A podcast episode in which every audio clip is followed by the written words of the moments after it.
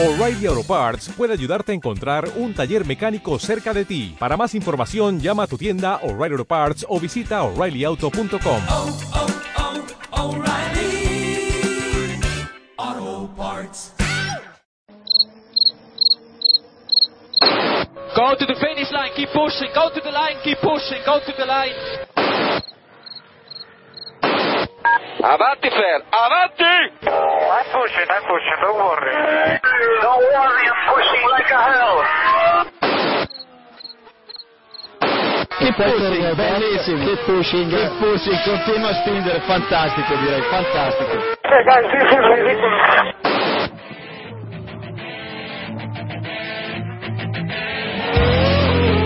Comienza Keep Pushing, tu podcast de Fórmula 1.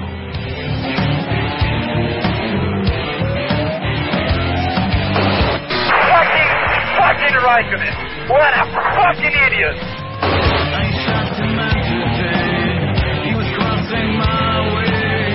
So give me a full power then. Just let me alone, I know what to do.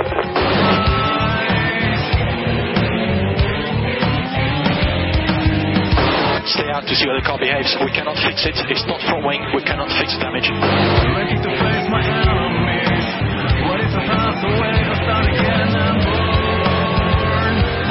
I think you have to leave a space. All the time you have to leave a space.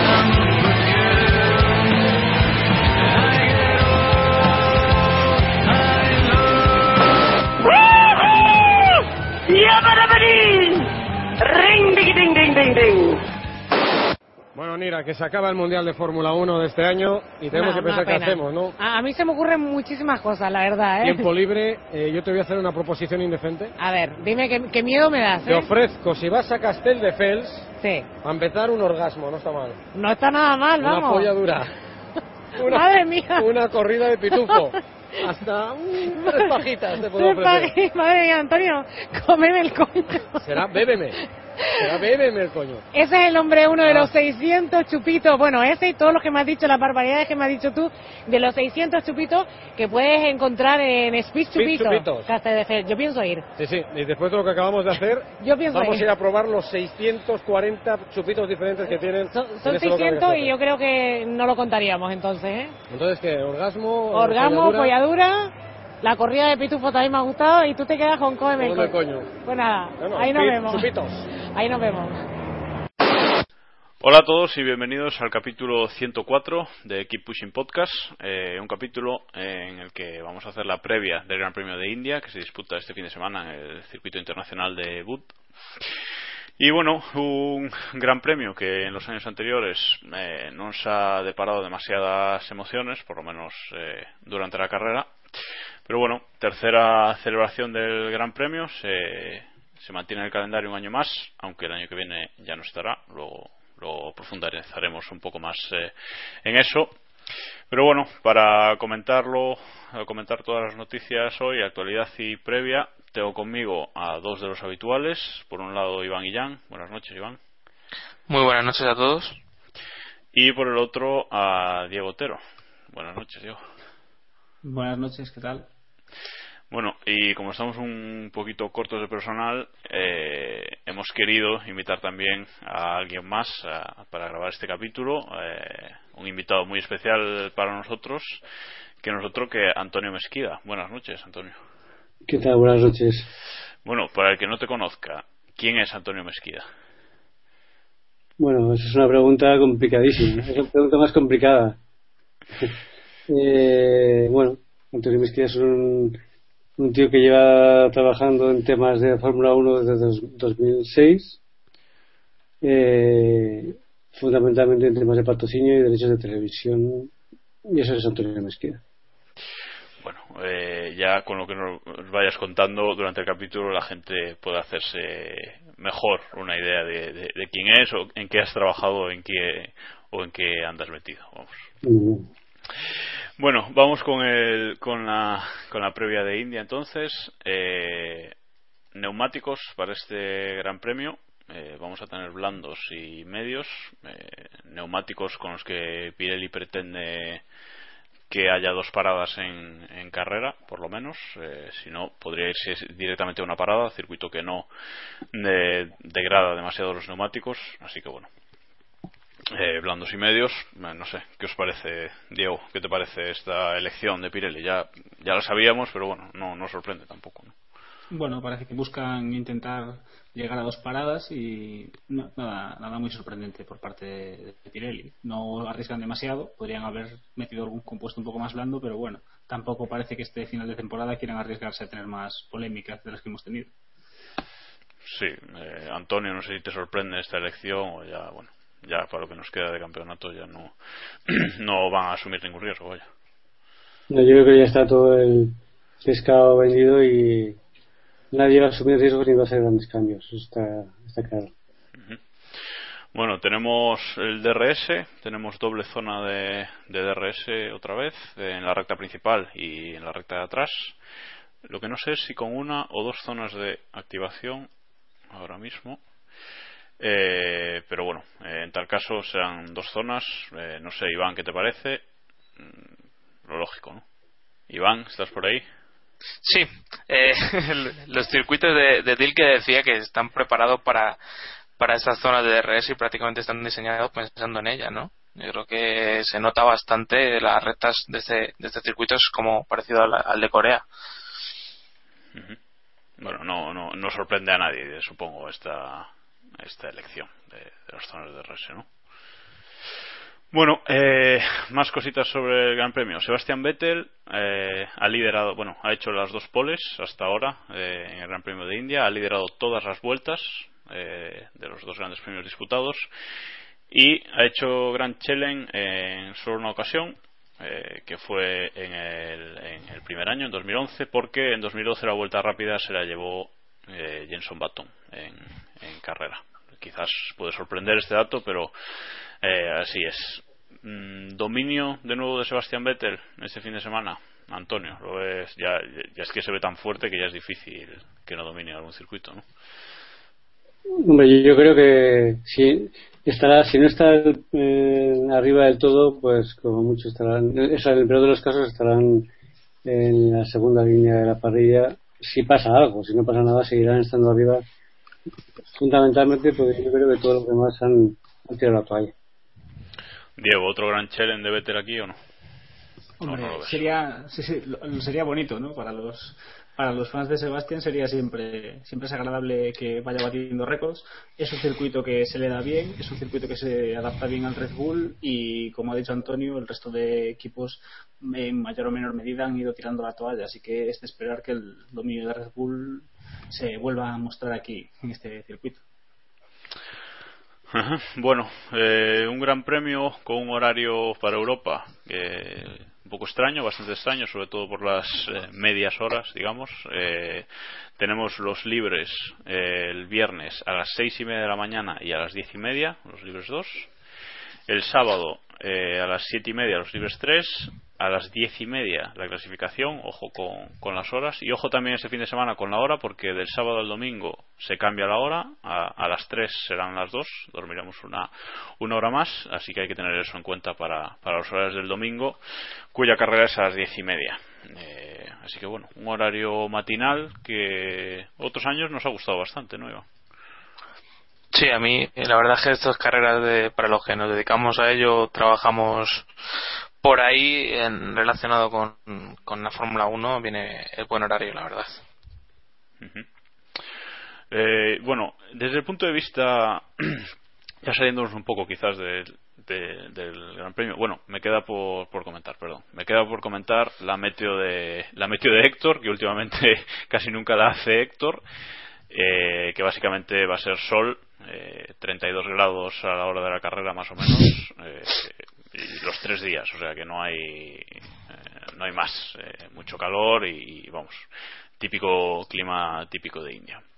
Y bueno, decía que ya dejando un poco de lado la, la previa, eh, ¿qué supone el Gran Premio de India desde el lado eh, político de la F1? Porque Eccleston ha querido llevar el, el, el Gran Premio aquí siempre. Eh, pero hay problemas y el año que viene no estará en el calendario. Eh, Antonio, no sé qué, opinas de esto, ¿Qué, nos puedes decir por qué salirse del calendario el año que viene India cuando, cuando está funcionando bien en teoría la carrera. Eh, efectivamente es un tema más que político es un tema económico es un tema de eh, desde que se inició la carrera eh, ha habido un problema con los impuestos con las tasas que se pagan en la India que son muy muy elevadas han intentado negociar desde el inicio hasta ahora no han conseguido que el gobierno indio y, demás administraciones indias rebajaran los, los impuestos y todos los equipos están de acuerdo en irse, en irse a India. Es una pena, la verdad es una pena porque eh, la India tiene un potencial muy, muy bestia en todos los sentidos, pero yo también creo que es una medida de presión que hace que hace la Fórmula 1 y, y en particular, pues eh, diciendo eh, aquí o, o aceptáis mis condiciones o simplemente nos vamos. Pero que, quizás llama la atención eh, eso de que ya lo hayan como medio confirmado para, para 2015, ¿no? Eso de un año eh, en blanco, digamos, y luego en 2015 volver. No sé si también se puede ver esto como un como un tiempo de más para, para seguir negociando esos, esos impuestos. Claro, es la típica cosa que no es el primer circuito que pasa eso, pero es, es bastante frecuente que hay, haga un acuerdo por el que dice mm, hacemos un, un parón, eh, te enseño mi predisposición a negociar y seguimos en 2015, pero en 2014 mm, nos retiramos. Es, es, bastante es bastante normal, no es, no es algo extraño. Lo que pasa es que es verdad que si ellos no cambian, si en India no se cambia el tema el tema impuestos, no volverá a la Fórmula 1. Bueno, los demás, ¿cómo, cómo lo veis? Eh, ¿Echaríais de menos a India en el, en el calendario? Si definitivamente no eh, desaparece. Yo creo que comercialmente es un, es un gran premio interesante y es un lugar en el que la Fórmula 1 tiene que estar, ¿no? Igual que decimos lo de los países BRIC, ¿no? ¿Verdad, Antonio? Eh, pues es un lugar en el que la Fórmula 1 debe estar. Igual que en la Fórmula 1 debe haber un piloto brasileño, a pesar de que no nos guste a más de uno, y de más circunstancias, un piloto ruso, que luego hablaremos del tema, y, creo que es un sitio que, debe estar. Hay, hay, muchos otros circuitos que son tan insípidos o que nos pueden gustar incluso menos que, este y, en países que, no tienen cultura de, automovilismo ni, ni, otros intereses que primen más que, ese aspecto comercial. O sea que no veo por qué la India debe caer por ese lado. Sí, a mí comercialmente me afecta muchísimo. Me perjudica un montón porque yo tengo incluso gente permanente en, India. Eh, conseguir un patrocinio en India, imagínate lo, imaginaos lo complicado que es, que es muchísimo más lento que en otros sitios y claro, cuando te pasas un año eh, haciendo propuestas y, tal, y de repente aparece en los medios que no hay gran premio en 2014, pues claro, te, da un bajón bastante importante, ¿no? Y, es como si hubieras perdido, o si, como si, o sea, has perdido un año un año comercialmente hablando y yo soy muy pesimista. Yo pienso que cuando cuando eh, Eccleston hace este tipo de parones los hace mm, sabiendo que es muy complicado que en 2015 haya, haya gran premio a no ser que pase algo y en, y en países como la India es muy difícil que cambien las cosas porque son son países complicadísimos. Todos los BRICS en general pues ya no es BRICS sino que son BRICS. Hay que hay que añadir Sudáfrica al, al, es que es muy complicado. Todo este tipo de cosas al final hay tanto, tanta gente con la que negociar y, cuando crees que has llegado a un acuerdo, eh, al final no lo has llegado, que yo creo que, esto se ha cansado y ha dicho, nos vamos, nos, gusta, nos encantaría estar aquí, nos encanta, hay bastante afición al motorsport comparado con otros, con otros países, pero aquí si los números no salen, nos vamos. ¿Tú crees que la presencia de un piloto hubiera ayudado en esto o no tiene nada que ver con eso? Pero tú fíjate que, ha habido pilotos como Kartikeyan que con, con, el, con el apoyo de Tata, Tata que es una impresión bestial en, la India, a India y, Tata es lo mismo. claro. pues imagínate, pues, es que, que Tata es todo Eh, y no sigue, y no, y, no, ha conseguido suficientes apoyos como para estar en Fórmula 1. Consiguió lo que consiguió para estar en HRT, que no era tampoco muchísimo. Y lo malo de, ese tipo de cosas es que cuando la gente se cansa, se quema, pues eh, que es un poco lo que, le ha pasado a, a, Tata y compañía, pues dice, mira, sinceramente paso de la Fórmula 1 y paso de este tipo de historias. Bueno, supongo que cuando no se ven unos mínimos resultados también, pues también para una empresa tan grande como ellos eh, sería duro también, supongo. Hombre, en el caso de Tata hay muchísimo que contar. En el caso de Tata Catequilla en HRT, daría para un programa solo. Bueno, pues te, invitaremos otro día entonces para que nos cuente. hubo tantas, hubo tantas eh, historias ahí que se, se, hizo tan sumamente mal que, una empresa como Tata, que tiene un recorrido brutal, como, tú, como muy bien decís, no solamente en India, sino en todo el mundo, pues se les trató como si fueran eh, los indios apaches. Entonces, pues, esta gente dijo, aquí no vuelvo. Y entonces pues se fueron. Es, es, tan sencillo como eso. Dijeron, no queremos saber más de esta gente. Se fueron y, es, es la típica cosa absurda que, hacemos muchas veces, ¿no? Tienes, tienes una oportunidad que la tienes ya en casa, tienes al, al tío metido en la cocina y en vez de decirle te voy a cuidar y tal, pues le tratas mal. Tratas mal, apuestas por China como si China fuera más fácil que la India y te pegas un, un bofetón importante. Eso que, así, eso que pasa. A mí, a mí, me da la sensación con, con la India, la Fórmula 1 en general, con, con India, de que hay un trato como de no de desprecio, ¿no? Pero como si fuera un país inferior o un, un trato clasista. Como si, la Fórmula 1 hiciera un favor a la India en vez de la India a la Fórmula 1, ¿no? Eh, algo así. Claro, pero eso, eso es un poco el efecto de lo que se ve en televisión, ¿no? Eh, más que más que en la, en la vida real primero hay dos cosas en los, en, los o sea, en el campo que yo más o menos controlo que es en, temas de patrocinio en temas de, pues ellos en Data, en Data Communications, que la, primera, persona que habló de Data Communications en Fórmula 1 fui yo. Pues claro, cuando oyen las cifras de Fórmula 1 en comparación con eh, el deporte nacional, pues les, les parece de locos. claro. De locos completamente. Y luego encima, en España que cuando vemos en televisión, cuando hablan de los países como son Brasil, Corea, eh, ya verás tú el año que viene con Rusia, India y tal, pues parece que están hablando de, países, sí, pues subdesarrollados, pero están casi casi rozando el menosprecio, ¿no? y entonces, eh, casi casi que nos están haciendo un favor porque viajan a los grandes premios.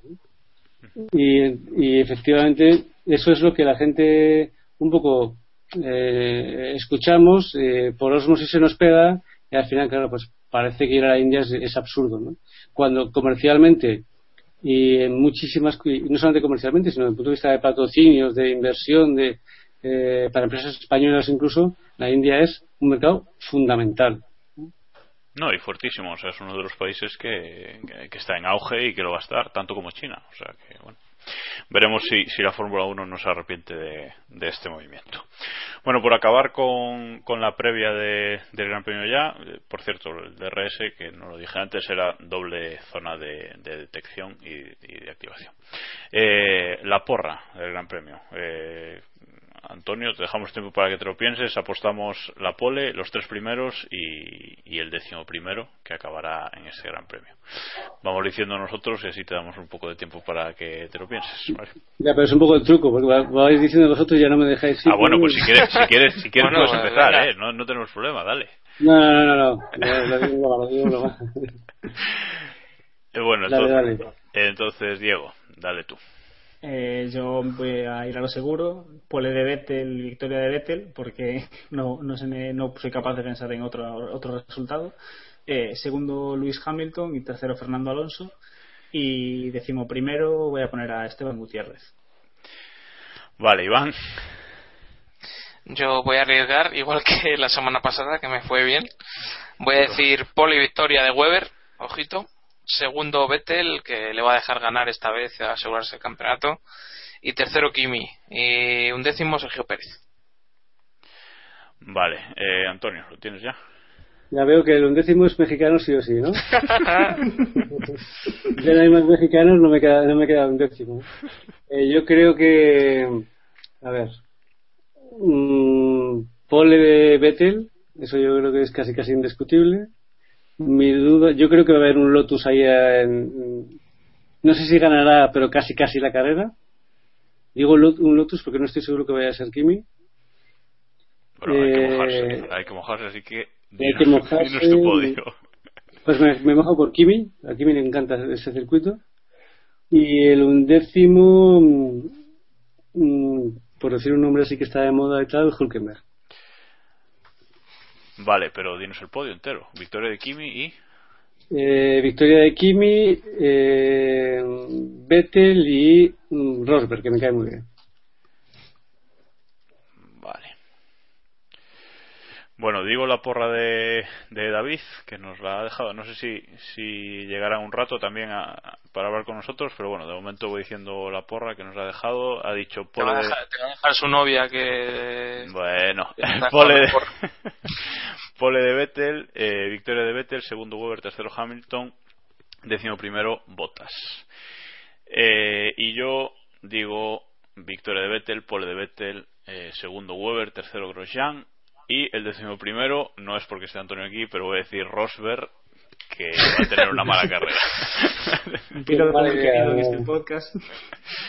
¿Cómo huelen las dagas? Eh, sí, sí, Bueno, eh, a los que queréis participar en nuestra porra, en la porra, en la porra Keep Pushing que hacemos, ya sabéis, podéis entrar en, nuestro blog, keeppushing.wordpress.com y en la columna de la derecha tenéis un enlace a la porra eh, que, bueno, ya dijimos la semana pasada, sigue liderando JJ Buisan F1 con 742 puntos eh, a 10 del segundo. Así que a ver si este fin de semana cambian las cosas. Pasamos ya a la actualidad, entonces, que esta semana hemos tenido un inicio de semana bastante movido en cuanto a, la actualidad y a novedades inesperadas, quizás.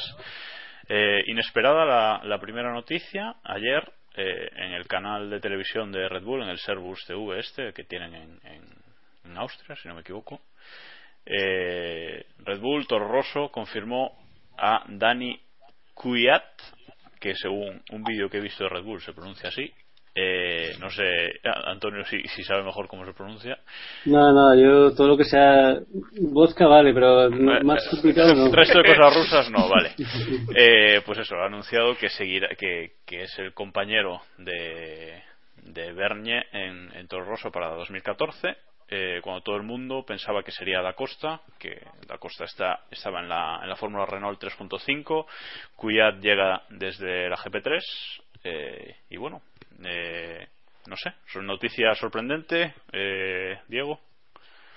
Bastante. Yo creo que todos dábamos por hecho el que Red Bull subiese a la costa. Era un poco el, el escalafón lógico. Eh, más allá de que alguien quisiese, de que alguien en España quisiese vendernos que Sainz Junior iba a subir el año que viene y demás. Eh, y no sé, nos ha sorprendido. Supongo que Antonio nos podrá decir algo al respecto. Hay quien dice que pesa mucho que sea un piloto ruso en, el año en el que se estrenará el Gran Premio de Rusia pero, pero no sé. Ahora nos queda la duda también de ver qué pasará con Da Costa, si seguirá o no en el programa de pilotos de Red Bull, ahora que parece que se ha quedado sin sitio. La verdad es que yo, el, estoy sorprendido porque sigue porque sigue Berné ahí y estaba seguro que no iba a seguir, la verdad. Yo ahí reconozco que he metido la pata hace muchos meses y estaba seguro que no seguía. Eh, por conversaciones que tuve dentro de Red Bull, deduje que él no iba a seguir y me colé. Pero quizás eh, quizás la idea de, de Red Bull podría ser, no sé, eh, estoy especulando, eh, subir directamente a a o Kvyat o como se diga y con Da Costa en Toro Rosso, dos pilotos nuevos otra vez. Pues no lo descarto, ¿eh? no lo descarto en absoluto. De hecho, si tuviera que apostar ahora mismo, apostaría a eso. Apostaría que a que Yaneric eh, tiene los días contados. Pero no lo sé. Entonces, como no, no es información, sino que es pura especulación, pues no tengo ni idea. Pero ya, te digo, yo hace muchos meses, pero muchos meses, de, saqué la conclusión de que eh, si iban a caer los dos, los, bueno, seguro Yaneric no seguía este año, o sea, el año que viene. Y el tío está ahí manteniéndose. Eh, yo sé que Helmut Marco no, no, no le gusta mucho y no, y, no es un piloto con potencial como para seguir en el equipo para sus para su forma de pensar que es muy especial. Y por supuesto que no tenía ni idea que, que, el piloto ruso fuera a ser el, el, candidato elegido al final. Realmente no era ni candidato. Yo creo que nadie el que diga que, que era el candidato se lo está inventando porque no, es que no estuviera ninguna quiniela, es que eh, de GP3 a Fórmula 1 no, pasa nadie. Eh, no, es que, es que él mismo, en unas declaraciones hace menos de un mes, creo, dice directamente que descartaba completamente fichar por todos los el año que viene, con lo cual ha tenido que ser una sorpresa también para él. Lo que pasa es que este, este tipo de cosas funcionan, es muy, es, es muy complicado, es muy complicado porque yo recuerdo una vez, eh, no puedo dar muchos detalles, pero una, una, reunión que tuve yo con Lotus en la que se me dijo que eh, en 2011 el que se iba a subir al coche iba a ser Grosjean en Monza cuando cobrara GP2 y al final se subió Bruno Senna. ¿Por qué? porque hay intereses ahí comerciales. Pues sí, no hay que darle muchas vueltas. Estaban negociando determinadas cosas y estas empresas que lo que hacen es vender y, ganar dinero, pues al final, en igualdad de condiciones, cuando uno no es un mega crack, pues, eh, pues gana el, que más puede eh, traer al equipo. A veces es en patrocinios directos y a veces es eh, porque comercialmente pues habrán hablado y, el dueño de Red lo ha dicho, nos interesa Rusia, Rusia está claro, no, hay que darle muchas más vueltas. yo creo que además eh, ha pasado toda la vida y, seguirá pasando. Para eso, estar en Fórmula 1, no estar en Fórmula 1 porque les encante el motor sport y sean unos fanáticos de la gasolina, estar en un motor sport porque quieren vender más Red Bull. Dicen las malas lenguas que 15 millones ha, ha, sido la diferencia entre, entre Kvyat y, y Da Costa eh, y bueno, aunque eh, Helmut Marco ha dicho hoy eh, directamente que, no, que lo del Gran Premio de Rusia no ha influido para nada, que no nos lo creemos. Eh, y bueno, la, conclusión es que Kvyat va a ser el segundo piloto ruso en la parrilla de, 2014. No sé, Bueno, ya sabes, yo sobre el tema que vaya a ser el segundo piloto tengo mis grandes dudas. Yo creo que va a ser el primero. El segundo no tengo nada claro. ¿Dudas de esa medio confirmación de Sirotkin? Eh, a ver, yo ese tema, cuando, cuando se empezó, era puro humo. Cuando se empezó no había absolutamente nada. Y además se ha ido convirtiendo en una bola de nieve que... Claro, yo lo puedo decir, además te lo digo de primera mano. O sea, nosotros hablamos con cada una de las empresas que estaban citadas en la, en la nota de prensa. Y hablamos con, los, con gente del Consejo de Administración eh, y hablamos con la oficina del, del presidente de Rusia. O sea, estoy diciendo que al máximo nivel y y en algunas de las empresas que no sabían ni, los que, ni lo que estábamos hablando. O como decir, pero ¿de qué estáis hablando? Era absoluto humo. Y de hecho, una, una, una, una conferencia telefónica que tuve yo con la FOM, y dijeron, no, no, es que ahora, al día de hoy es puro humo. Que luego puede pasar que el tema cuaje y qué tal, pues eh, es que puede pasar de todo, que es lo que es lo que muchas veces los aficionados no entienden en la Fórmula 1. Hoy decimos que Raikkonen es imposible que le fichen y mañana mm, deciden ficharle. Entonces la gente te dice, pero te has equivocado. no es que me he equivocado, es que ha cambiado radicalmente la, percepción. Y en este caso del piloto de, de Sirotkin es exactamente así. O sea, cuando empezó no había nada que puede eh, cuajar, puede pero en los inicios era puro humo. Diego. Eh, no, yo ya hemos pasado el tema, pero bueno, voy a decir que quizás el, el tema de el tema de mantener a Generic Bernier en, en Toro Rosso se deba al, cambio de normativa que tenemos el año que viene y que incluso para un equipo en principio B como Toro Rosso no es, bastante arriesgado no contar con ningún piloto que tenga experiencia. Y sabemos que al señor Marco no le va, no le tiembla la mano para cambiar de pilotos a mitad de temporada así que quizás conserven al piloto a Generic por lo menos eh, para que les ayude a poner un poco a punto su coche. Sobre lo de Sirotkin, eh, no estoy seguro, pero el equipo Sauber llegó a confirmar algo al respecto o simplemente han dejado crecer la bola a la espera de ver qué. No, Monisha dijo que iba a ser piloto piloto suyo el año que viene, lo que no aclaró en qué en qué nivel, claro. eh, bueno, y aquí ahora la otra duda es qué pasa con Da Costa. En principio no se ha dicho nada eh, de él, en principio sigue en el programa de Red Bull, pero las dudas eh, sobre su continuidad son evidentes, ¿no, Iván? Hombre, está claro. Yo creo que ha tenido un año bastante malo y de ahí que haya perdido la oportunidad. Eh, me da la sensación de que es un aviso para otros pilotos de, la, de la cantera de Red Bull el que si tú no, no cuadras un año es difícil que te, que te dé la alternativa arriba y la verdad es que se plantea un futuro complicado. Ya ha habido más de uno que se ha caído a, antes de llegar justo al escalafón más alto y puede ser su caso. A mí me viene a la cabeza Hartley que todos que hace unos años parecía que lo tenía hecho para llegar a Toro Rosso, era piloto reserva de Red Bull y de Toro Rosso y demás, y de la noche a la mañana desapareció de, del paddock de Fórmula 1 y nunca más se supo de Sí, es que el, problema es que siempre estas cosas van a, a, unas velocidades y se nos escapan, se nos escapan muchos detalles.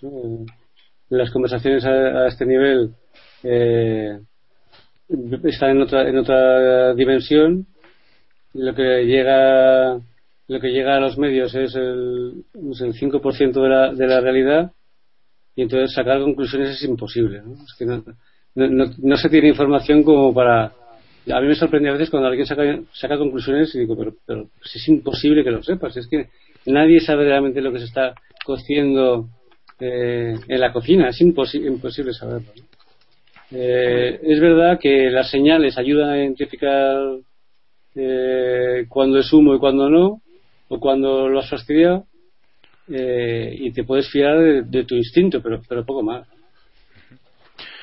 Bueno, quizás la, la, segunda noticia de la semana o de lo que más eh, se está hablando eh, esta semana, aparte de, de, ese fichaje sorpresa ayer, es de ese nuevo grupo estratégico que ha formado la, la Fórmula 1, eh, en el que solo están seis equipos de la actual parrilla eh, que es el que en teoría pues va a, generar las normas o a modificar la, normativa a, partir de ahora o a hacer propuestas a la FIA para que esa normativa se modifique. Y es un grupo formado por los cuatro grandes entre comillas eh, Ferrari, Red Bull, McLaren y Mercedes. Un grupo en el que también se ha metido a Williams por simplemente por cuestiones de antigüedad y historia. Y queda una plaza eh, que es para el siguiente equipo mejor clasificado, que en este caso es eh, Lotus. Eh, eso ha generado un montón de polémica.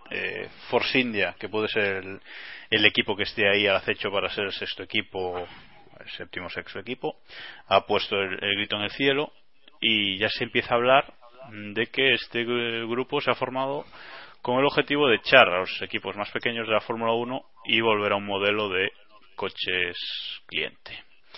Bueno, hay mucho que hablar aquí. Eh, Iván, si quieres empezar a, valorarlo tú. Eh, yo, mucho han cambiado las cosas, o vuelvo a repetir el discurso de siempre. No creo que un grupo en el que esté Williams vaya a probar los coches cliente, sobre todo porque Williams, eh, la batalla que, que, tiene, desgraciadamente a de hoy, es contra los equipos que comprarían esos coches, no contra los que lo harían. Ese sería el, el desastre. Eh, lo único que me hace pensar en ello es que a lo mejor eh, el aprobar eso les, favorezca su supervivencia. No sé cómo están las cosas con, con PDVSA finalmente. Creo que, que si PDVSA sale de Williams eh, lo hará pagando. Y tengo la sensación de que si es así, aunque Williams ha indemnizado en este momento, el futuro eh, va a estar complicado porque ahí queda un hueco importante que al parecer no tiene no tiene cubrir, no se va a cubrir, vamos, no sé, yo creo que Antonio está bastante en contra de, esto que acabo de decir, pero bueno. Eh, está claro, es algo que todo el mundo conoce, que Williams está es contrario a los coches clientes. Eh, lo podemos recordar Adam Parr perfectamente, su periplo por, por, por el Pado. Está clarísimo que ellos no quieren coches cliente, pero es que es un, es un equipo. Es, al final, el peso que tienes es el que tienes. Y Williams tiene quizá mucho peso eh, cara al exterior, pero internamente pues no tiene tanto. Eh, ahora quien tiene peso está claro que Red Bull, eh, Mercedes y, Ferrari, más o menos cada uno en su, en su distinto nivel. Pero al fin y al cabo, Antonio, eh, Williams, en cierto modo, eh, con su acuerdo con Mercedes para el año que viene, ha vendido esa parte de, su poder, ¿no? O sea, claro, parte la, historia, de Williams es que Williams, ya todo eso ya está pactado. A todo esto que nos están vendiendo, tal. A ver, eh, ¿quién va a correr en Williams el año que viene? Está pactado, ya más pactado que nada. ¿Quién va a poner la pasta? ¿Quién pone la pasta? ¿Quién se sube al coche? puede haber alguna variación de último momento, pero ¿quién está invirtiendo en Williams es la clave? Es la que ya hace muchos meses eh, un buen amigo eh, mío que trabaja en Williams me dijo, eh, o sea, no le, no le, des más vueltas, esto es un tema que está todo ya pactado. hasta, hasta donde puedo leer está hecho ya, con lo cual ahí no hay más que sentarse y esperar a que pasen acontecimientos, porque es que ya está pactado. Entonces, no hay más que verlo, no hay más que ver la posición de. ¿Por qué han puesto a Claire Williams? Porque es que da igual. Pues es que ya en el fondo, fondo, fondo, eh, Williams es un casi, casi un equipo B de Mercedes. Eso así, así de, de, radical. Eh, no lo será desde el punto de vista del chasis o de aerodinámica pero... O social, por así decirlo, ¿no? Exacto, pero quien toma las decisiones ahí es quien las toma. Que es eh, tu amigo Toto. ojalá, fuera mi amigo. es que es así. Ahí el que eh, el, desembarco que hizo Toto en su día, pues está todo más calculado que nada. ¿Y, ¿y por qué está en Mercedes? Pues por, por, lo que está. Porque ahora mismo, pues en el grupo ese de seis equipos, pues Berry ya tiene mínimo dos votos. El de Williams y el de Mercedes. Y el de Red Bull, por supuesto. Y el que no tiene tan claro es el de Lotus. El que no tiene tan claro es el de Lotus. Por eso el de Ferrari también lo tiene. ¿Y Ferrari? Ferrari, por supuesto que lo tiene. Pero si Ferrari es. es, que, tiene cuatro votos de seis ya. Entonces. es que todo eso es una, es una. Lo de Ferrari y tal, que si ahora no, le favorece a la FIA y tal. Eso son, son chorradas. la Fórmula 1 es Ferrari. Y eso es algo que es, a ver, si Ferrari está cobrando 80 millones todos los años extra eh, solamente para que no se vaya de la Fórmula 1. Si la Fórmula 1 es Ferrari, si cualquier estudio que tú veas de Fórmula 1 y tal, no sé, pues hasta Williams se podía caer, pero Ferrari ni de coña. Eh, y eso todo el mundo lo sabe y por supuesto se le ha pagado. O sea, religiosamente, eh, Bernie ha ido pagando pues más o menos de diferentes cantidades, pero la media más o menos son como 80 millones todos los años extra que se le paga a Ferrari por ser vos quien sois Ferrari. Toma, 80 kilos. Sí, sí, de hecho, de hecho ese año que hubo ese amago de boicot a la Fórmula 1, de creación de un campeonato paralelo, etcétera, etcétera, ahí Ferrari es quien tenía la llave y quien tuvo el peso. Eh, sí, sí, sí, Es que si Ferrari dice que se queda en la Fórmula 1, que le dieran al resto de equipos, ¿no? O sea. ¿Y, y, a dónde va Eccleston todos los años? Pues a, a Cortina a, la presentación del equipo. Claro, pues es, que es, si es lo mismo. es que otra cosa es que luego no lo hayan hecho bien desde el punto de vista eh, técnico y, sea un tema para criticar o para analizar que es muy complicado y a mí se me escapa. Pero desde el punto de vista comercial, político y tal, a eso están, es lo mismo. FOM y Ferrari es exactamente lo mismo. Otra cosa es la FIA, pero bueno, el poder que tiene la FIA en ese tipo de cosas es bastante secundario, digamos. Sí, que, que, esa, que esa diferencia entre FIA y FOM deberían explicarla a los previos de, de las carreras, yo creo, todo el fin de semana, porque la gente parece que no acaba de, entenderlo. No, la gente, el, problema es que eh, muchas veces escuchamos cosas en televisión que son auténticos disparates. O sea, dicen unas cosas a veces que, que que de hecho yo he dejado de ver los libres porque es que si no estaría tuiteando todo el rato. Porque es que oigo tanta chorrada que digo bueno vamos, a dejar ese ese tema atrás que ya hemos tocado muchas veces lo de las transmisiones en España. como cuando el otro día pues no se hizo el homenaje a María de Villeta y tal. A ver mm, parece que todo el mundo que si la FOM que si la FOM y tal. Es que se ha hecho mal Después, después, más tarde hablamos de eso si quieres, del tema de, María. No, por reencauzar, reencauzar un poco el tema, eh, no sé, Diego, ¿qué opinas de la creación de este grupo estratégico? ¿Entiendes que los equipos pequeños protesten? Sí, sin duda. O sea, los equipos pequeños, en especial Williams, porque quizás no sé, no sé cuál es la, la, la postura de Marussia o de Caterham en todo esto, pero que quizás ellos sean los primeros interesados en poder comprar un chasis de McLaren o de Ferrari y al menos tener más minutos de televisión o no ser doblados 10 veces en una carrera, pero sí, el punto de vista que en teoría a priori debería tener Williams es que quizás el más afectado, pero si, como dice Antonio, ahora mismo está a sueldo de, de Mercedes, poco queda, poco queda que hacer será interesante será interesante ver si al final llegan los coches cliente podremos tener a lo mejor algo más de competitividad en la parte media de la tabla pero no sé. Yo creo que yo es que realmente el único equipo que siempre he visto un poco en contra del tema de los coches clientes es sería Williams. No no creo que los, los pequeños yo creo que en el fondo sí saldrían beneficiados si pudiesen tener un coche más competitivo que el que ellos fabrican. De hecho si, si se hubieran permitido los coches clientes en el futuro HRT no habría desaparecido Hombre, eso se habló mucho también, ¿no? Que si Ferrari. No, no, yo te lo digo. Era un equipo de McLaren. O sea, McLaren negoció para. Bueno, ahí lógicamente. Que vosotros podéis imaginar jugó un papel muy importante. Eh, y, el, y, era que allí se habló. No es que, no es que, no es que se hablara, es que se hicieron eh, números y más que números para que HRT se convirtiera en coche cliente de del equipo de McLaren. Lo que pasa es que en ese momento no se podía. Eh, aparte de otras cosas, pero no, se podía. ¿no? también Marussia era casi un equipo de McLaren. Claro, pues es que al final, en el fondo, eh, pues si es más barato, no tienes, no tienes, no tienes presupuesto, no te quieres gastar dinero, tal, pues coche cliente, déjate de historias. Yo creo que al final acabará, acabará pasando sí o sí. Acabará pasando sí o sí vamos, y como aquí el, el que el manda más de todo esto lo tiene claro, si acabará viendo coches cliente, mm, a no ser que se muera, claro, que eso es otra, otra de las posibilidades.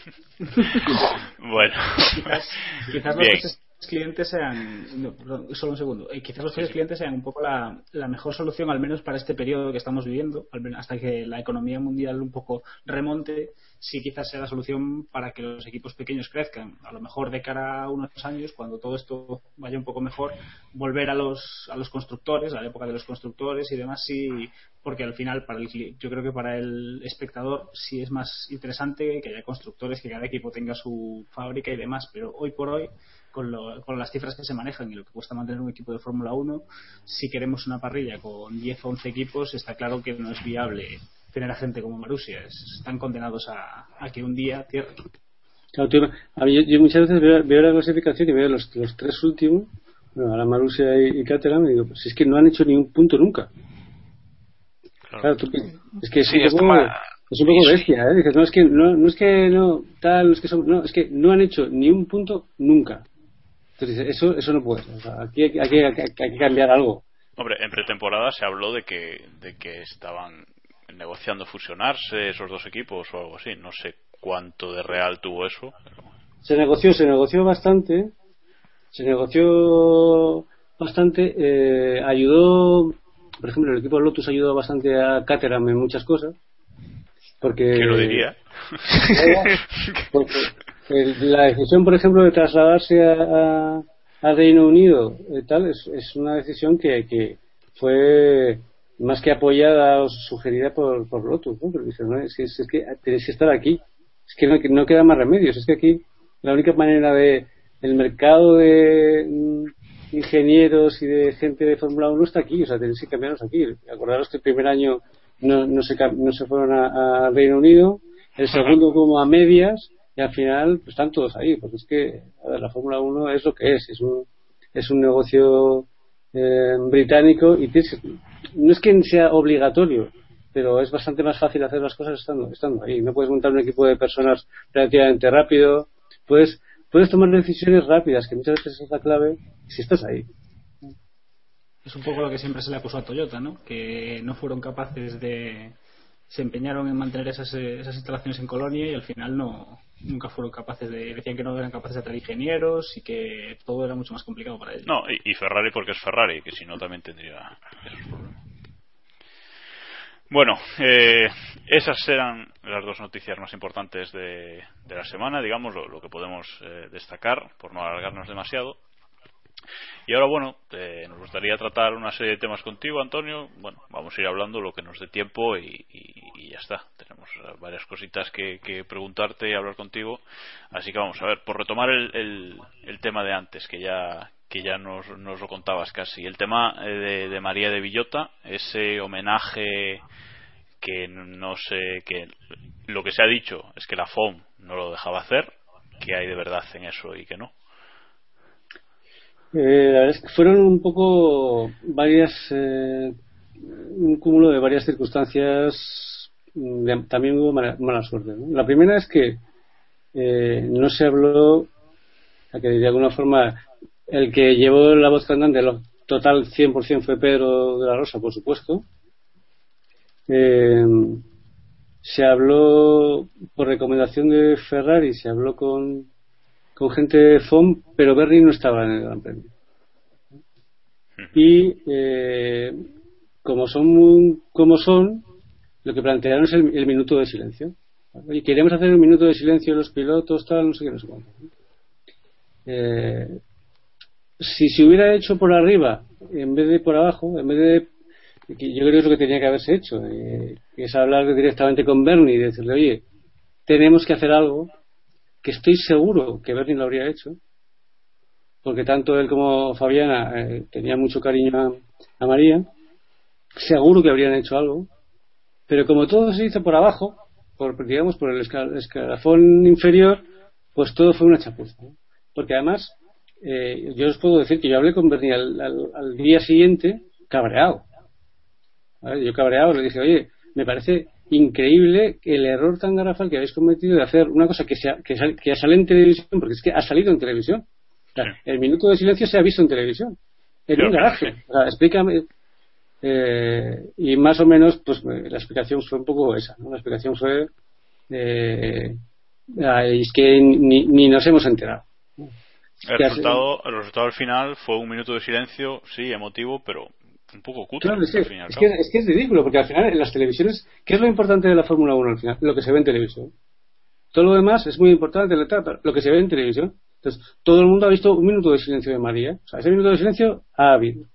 Se, digamos, se ha respetado y se ha hecho. Y cutre hacerlo en un garaje.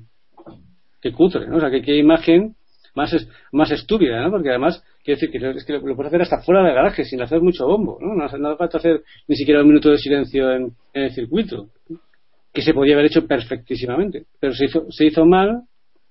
Eh, también es verdad que este tipo de cosas no es fácil tratarlas con, con, segundos eh, jugadores de la FOM, es muy complicado. Eh, mucho, mucho más complicado si encima estás en un horario extraño. Por eso te digo que hubo un cúmulo de circunstancias que, quizá la, mala suerte, hombre, por supuesto, el, el agobio de hacer algo inmediato y tal, no están acostumbrados. Eh, hay unos hay unos horarios, eh, cambiar, tú piensas que están pactadas con todas las televisiones del mundo unos, unos horarios y un timing totalmente minutado, y cambiar eso, pues era, era complicado. Si hubiera estado Bernie ahí, os aseguro que habría dicho, ni garaje ni leches, vamos a hacer un minuto de silencio por todo lo alto, Mm, mala suerte. La verdad es que yo creo que ahí no se puede checar a nadie. Si está, el jefe, si está el jefe presente, se cambia lo que sea, ¿no? Pero. Claro, es, es un poco como funciona. La FOMA es, un, es, un, es una empresa enorme en, volumen de negocio, dirigida por un solo señor, que toma todas las decisiones. Todas las decisiones. Claro, si la decisión hay que tomar a las 7 de la mañana, pues eh, no le vas a llamar. no, no, no, no, le vas a llamar. Entonces, lógicamente, gente como Pascual y la gente que está ahí al pie del cañón, ante la duda, pues te van a decir que no. qué pena, qué pena que no hubo, que no hubiera alguien que cogiera el teléfono y al llamar a Bernie y le dijera mm, ponte las pilas. Qué, qué pena, pero bueno. Eh, a todo lo pasado es más fácil criticarlo. ¿no? eso, eso, eso, está claro. Sin saber, en el momento, sin saber, hubo muchas críticas, pero bueno. Así un poco explicado ya se entiende mejor lo que, lo que pudo ocurrir allí. Bueno, eh, otra cosita sobre mujeres y, Fórmula 1, digamos, eh, que es que tú hace tiempo, no sé si te acuerdas, dijiste que, que en 2014 o aproximadamente habría una mujer en, en la parrilla, que tenía que haberla. Supongo que por intereses comerciales o lo que fuera. ¿Cómo ves eso ahora? ¿En qué, en qué se queda eso de una mujer en la Fórmula 1? Parece que está muy lejos eh, todavía. Eh, la verdad es que mm, cuando yo hablaba de 2014 siempre hablaba, de Simona de Silvestro. Y lo que, lo que digo, lo digo pues porque había, hay un, había un plan y con dinero y con presupuesto para que ella estuviera, y además ella lo está haciendo bien, quiero decir que es una piloto te puede gustar más o menos, pero es una película buena y tal. Eh, el problema es que, mm, visto, eh, a mí que es un tema que me interesa especialmente, el tema de las mujeres en Fórmula 1, eh, tampoco tiene mucho sentido que haya una mujer en Fórmula 1 mm, sola. Es como, hablando con, pues, por ejemplo, con Bernie hace poco sobre este tema, ¿por qué en Fórmula 1 el motorsport tiene que haber una mujer mezclada entre los hombres, porque no hay una liga de mujeres. Pues es que no hay ningún deporte que, las mujeres compitan con los hombres. Es que no lo hay. Porque tiene que, porque la gente siempre dice, no, es que si metes a una mujer vas a obtener patrocinadores nuevos. Eso es una chorrada. Si lo podéis ver, qué patrocinadores tienen las mujeres. Es como si por ser mujer tuvieras que pintar el casco de rosa. Yo cuando veo una mujer que pinta el casco de rosa digo, tío, que no, que no, que no. Desconfía, ¿no? Claro, digo, a ver, que no, que no me falta poner corazones y, casco rosa y tal, no, no. Pero que, que tu patrocinador lo que quiere primero es que seas buena piloto. Entonces, primero que no hay muy buenas pilotos ahora mismo en el espectro. ¿Por qué? Porque se comparan con los hombres. Es como si tú, tú imagínate que fuera en tenis. Y en tenis no hubiera, no hubiera mujeres, fueran todos hombres, pues Nadal y tal. Y de repente apareciera por ahí, pues una que, pues, que, no, es, que no es mala pero claro, es que los hombres hace el ridículo. Hace el ridículo, ¿por qué? Porque es que no es lo mismo competir. Puedes decir, no, pero es que, no, es que en ningún deporte compiten solo las mujeres. O sea, compiten contra, contra los hombres. porque no? Porque no.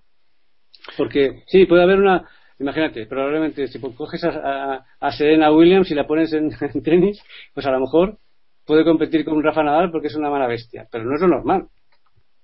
Ya, pero bueno, se supone que en se supone ¿eh? que en el motorsport eh, lo que es la potencia física de, la persona eh, influye menos y por eso por eso se aboga por competición mixta, ¿no? Por ejemplo, en las motos estamos viendo ahora a una chiquilla, Ana Carrasco, entrar. Sí, pero, en, México ya hay una en, México ya hay una competición de solo mujeres de motos. No, si no digo que no, vamos, digo pongo una justificación al tema, ¿no? Está claro que, que, ahora mismo es lo que hay, pero yo personalmente creo que no tiene ningún, que no tiene ningún sentido. Que no tiene sentido, primero porque las mujeres son distintas. Es que lo son. O sea, es que yo eh, te puedo decir una conversación con María de Villota y con Michelle Mutor en Ginebra, en la que, la que primero dice que no puede competir mujeres con hombres es Michelle Mutor.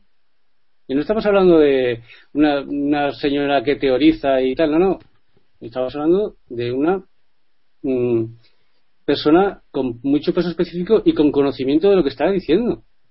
Y ella dice, no tiene sentido, yo, yo no competiría nunca en Fórmula 1 con hombres. Porque la forma de ser que tenemos las mujeres no se parece en nada a la que tenemos los hombres. A la que, tienen los hombres desde el punto de vista eh, de conducción racional, de enfoque de las carreras.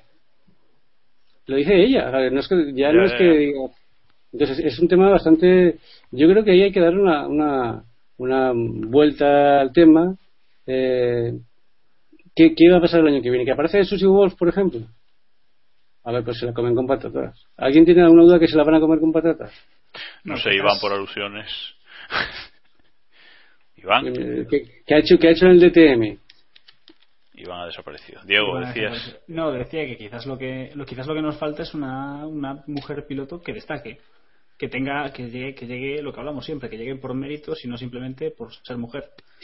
Quizá, quizás Simona de Silvestro era la era un poco la que más encajaba en este perfil. No sé, la verdad es que no estoy siguiendo, no estoy siguiendo Estados Unidos, entonces no sé qué tal lo está haciendo estos años, este año, pero pero era quizás un poco la que hace unos años, cuando Antonio hablaba, empezó a hablar del tema, era el perfil que quizás podía llegar, que tenía talentos al menos suficiente para no desentonar en la parrilla. ¿no? Al final hemos visto un piloto como Kartikeyan, por ejemplo, del que hablábamos antes, que tampoco es un, es un Fernando Alonso de la vida y no desentonan del todo en la parrilla. Pero si no, es que un piloto o una piloto en este caso llegue simplemente por el hecho de ser mujer, tampoco tiene especial sentido.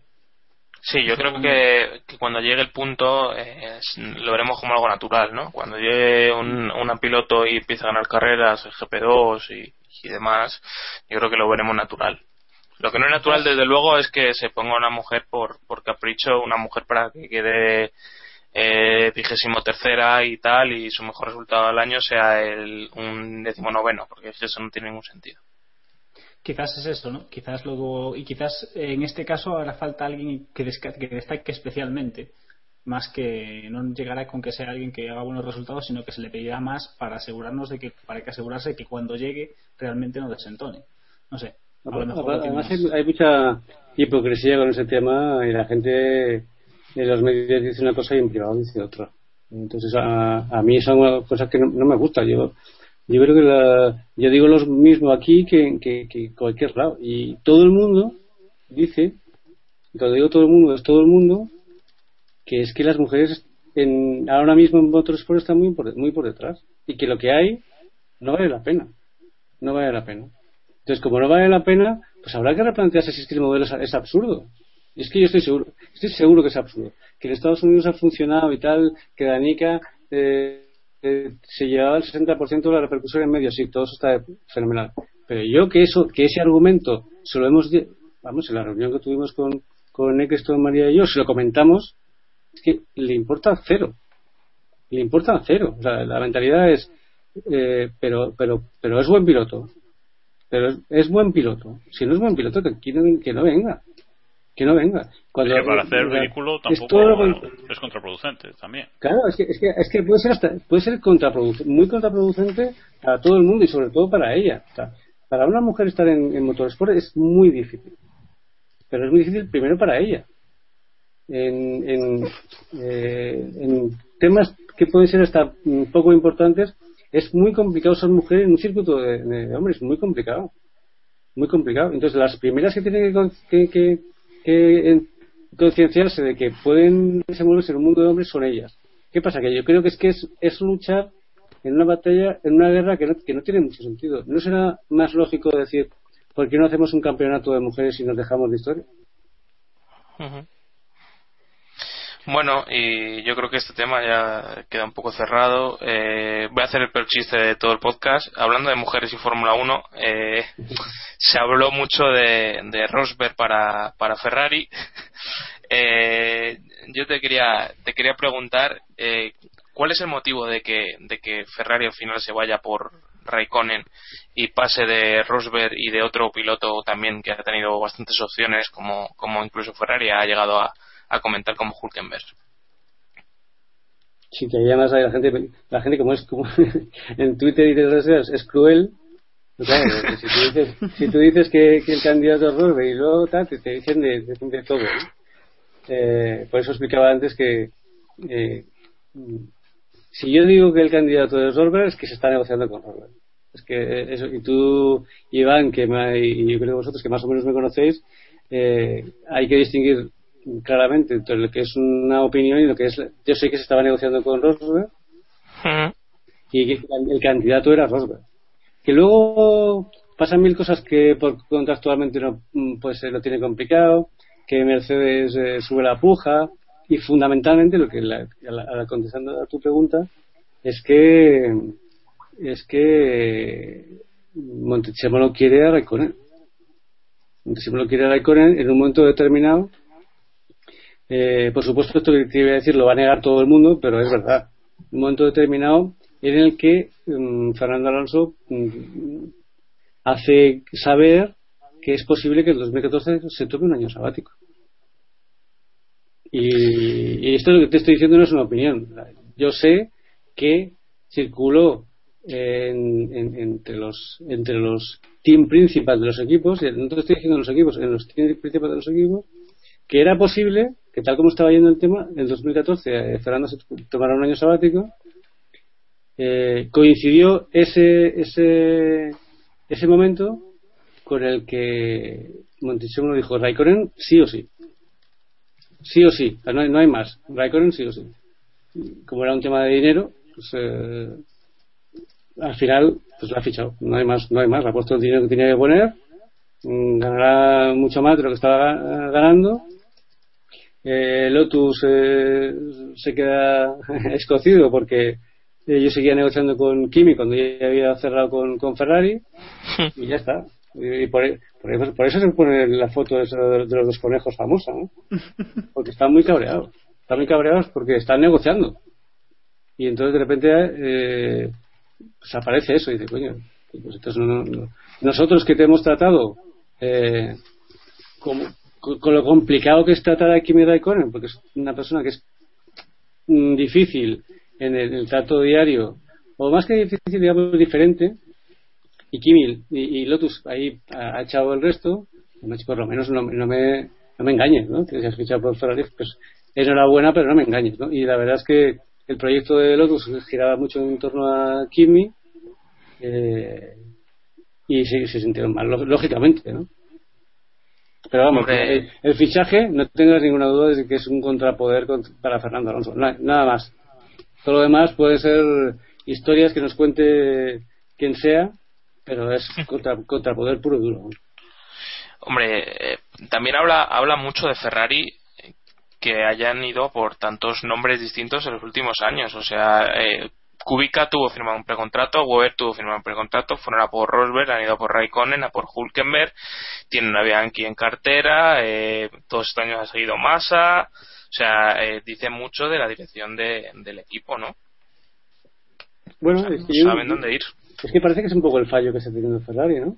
El fallo, en un equipo tan potente como estos, necesitas liderazgo liderazgo y un, y un objetivo claro y cuando vas dando bandazos eh, das dos pasos para atrás que es lo que le pasa lo que le pasa a, Ferrari no pero eh, el líder era el líder era Fernando eh, pero el ser líder es que tienes que echar la cabeza ante el líder y no es fácil ¿eh? es un tema cuando hay se mezcla yo creo que hay un tema de egos muy muy importante mm. Luca Cordero de Montezemolo es un tío complicado con un superego y cuando tomas decisiones con, con tu ego, pues te sale mal. Es justo el extremo opuesto a, a Bernie Eccleston, que el ego es cero. Es como si fuera una máquina que le, han quitado los cables del Lego. ¿Dónde están las piezas del Lego? Pues la han desaparecido. Un poco lo que siempre se habla, ¿no? De la, sangre latina que tiene Ferrari frente a los, el resto de equipos ingleses más calculadores, ¿no? Siempre se pone el ejemplo de McLaren, que parecen, aunque luego en 2007 no, no fuese muy así, que parecen más calculadores. Y bueno, ya que estamos, has comentado el tema del año sabático de Fernando, que bueno, al menos yo no, no sabía que era una opción que se habían planteado. Sí que han salido bastantes rumores y bueno, una web en la, en la que algunos colaboramos, incluso ha sacado una noticia en la que decía que Fernando tenía firmado algo con McLaren de cara a, 2015. Algo, un contrato. Un contrato que por mediación de Honda y demás y que podría volver al equipo inglés en 2015. No sé si sabes algo de ello si, o si tienes algún Yo, lo, lo, único que sé es que Honda quiere a Kimi o a Fernando. Un primer espada, ¿no? Digamos. No, no, aquí mismo Fernando. Ah, bueno, no creo, supongo que Hamilton no tendrá, no sé si Honda tendrá mucho por ahí, pero quizás Hamilton no tenga interés en volver, así que son un poco las dos, patas que quedan. Eh, Hamilton juega en otra liga ya, Hamilton juega en la liga del dinero, vamos a decirlo así. Eh, la, historia de Hamilton ya la conocéis perfectamente, él decidió en un momento determinado eh, contratando a Simon Fuller y, compañía que eh, ya que estaba ahí iba a ganar dinero y McLaren no es un equipo para ganar dinero. Pues, y no no hay otra razón para a Mercedes, con lo cual, si volviera a, a McLaren, pues tendría que ser con muchísima más pasta, que yo creo es impensable al final fichará a Hamilton por hacer este comentario, pero bueno. es impensable. no lo tuitees para que no te. Ah, ya, ya. Habrá alguno que, que me diga um, cualquier cualquier burrada, pero no, no. ¿Por qué? Porque el, el, el, el rol que tiene Hamilton claramente es ganar dinero en Fórmula 1 y eso no se puede hacer en, en McLaren. Eh, que fichen a Fernando no es que es, es imposible es imposible. Saber que puede haber contratos pues, pues, si, si, los contratos siempre tienen cláusulas de 200 tipos diferentes. Si precontratos si es que realmente precontrato no existe. Si, si lo piensas un poco un precontrato que es no hay contrato. Entonces claro que habrá, probablemente haya contratos pero contratos sujetos a 200.000 cláusulas. Eh, mirad Kubica el pobre Kubica tiene un contrato con Ferrari pues, la vida es la que, como es, pues luego te, te, te, pasa una desgracia y adiós contrato. Tú puedes tener todos los contratos del mundo, ¿no? Y si luego están, hay cláusulas de rendimiento, cláusulas de, de, patrocinio, hay tantas cosas que pensar en 2015 ahora me parece una locura. Me parece que nadie tiene nada amarrado para 2015. Pero tú, tú personalmente te sorprendería que Alonso volviese a McLaren después de todo lo ocurrido y tal? Nada, no me sorprendería nada, cero. Cero. Nada. O sea, no me sorprendería nada porque porque eh, la sorpresa más grande de, de, en, en Fórmula 1 me la llevé yo cuando cuando en McLaren ficharon a Kovalainen, que era un piloto de, Flavio. O sea, sí. tienes ahí a un, a un tío que te, te tapa el escándalo de, de, del espionaje, o sea, que te hace perder toda la pasta del mundo, tal, y fichas a su piloto. O sea, tío, tú estás loco, ¿qué te pasa? Eh, yo creo que ya todo, todo lo que en Fórmula 1 puede pasar de todo eh, lo que comentábamos hace un momento, ni sentimientos ni historias. Esto se mueve por otros, por unos parámetros que son otros, que no son los nuestros. Bueno, nos hemos dejado antes una cosilla respecto a Lotus, que tú decías que el proyecto de, Lotus del año que viene giraba eh, en torno a Raikkonen totalmente, pero ¿ahora qué? Eh, ¿Seguirá Grosjean en 2014? ¿O no sé, Massa, Maldonado son opciones? ¿Cómo, cómo lo ves tú? Eh, aquí sí que te hablo de opinión, porque. Sí, sí. No, no lo sé. Porque... porque... los datos no los puedes decir, ¿no? También. No, porque efectivamente, si, mañana sale Antonio Mesquida dice que ha fichado a Hulkenberg, pues eh, me, me, me, me, borran del Blackberry Messenger, ¿sabes? No, no, tampoco es. No, eh, como yo lo veo, como yo lo veo es que Grosjean sigue de sí o sí, también echarán a Grosjean y saldrá en Twitter que, que, que, me he equivocado. Mira, no, no, te puedes dejar influir tanto por Twitter porque si no, nunca diríamos nada, ninguno. Nada, no, tienen, no tienen ningún vídeo anunciando chupitos, ¿no? bueno, bueno, es que ese tema, ese tema eso, eso, sí que es. Eh, pero bueno. El, el, yo creo que Grosjean seguirá sí o sí porque es buen piloto y porque lo está haciendo bien y porque es el piloto de la casa. De la casa es que es de la casa de verdad. El, cuando la gente dice, no, Eric Boulier, no, no, si no es Eric Boulier, si es que es Gerard López, es el, Gravity es de Gerard López. Y él es un piloto Gravity, es un piloto de Gerard López. Eh, y, que, además eh, que tiene un contacto con, con, todo el mundo muy bueno y que por supuesto que lleva a, to, a, Total, por supuesto, eso no, lo duda nadie. Que sea el motivo o no, es que es una discusión uh, absurda, ¿no? Pero, es un peso, es un peso pesado eh, lo que sí está claro es que ellos quieren a un piloto. El problema que tienen ellos es que ellos quieren un piloto mmm, que no está, que no, que no existe. El problema es que, tienen no hay primera que, espada que, que, que, coger ahora. O sea, eso sí que yo, yo, te puedo decir que lo he hablado. Lo he hablado con, con Eric y él me dice: es que el problema es que no, no, lo que nosotros necesitamos no, es que, no existe. No existe un primer espada. Y como no existe, pues tenemos que ya variar.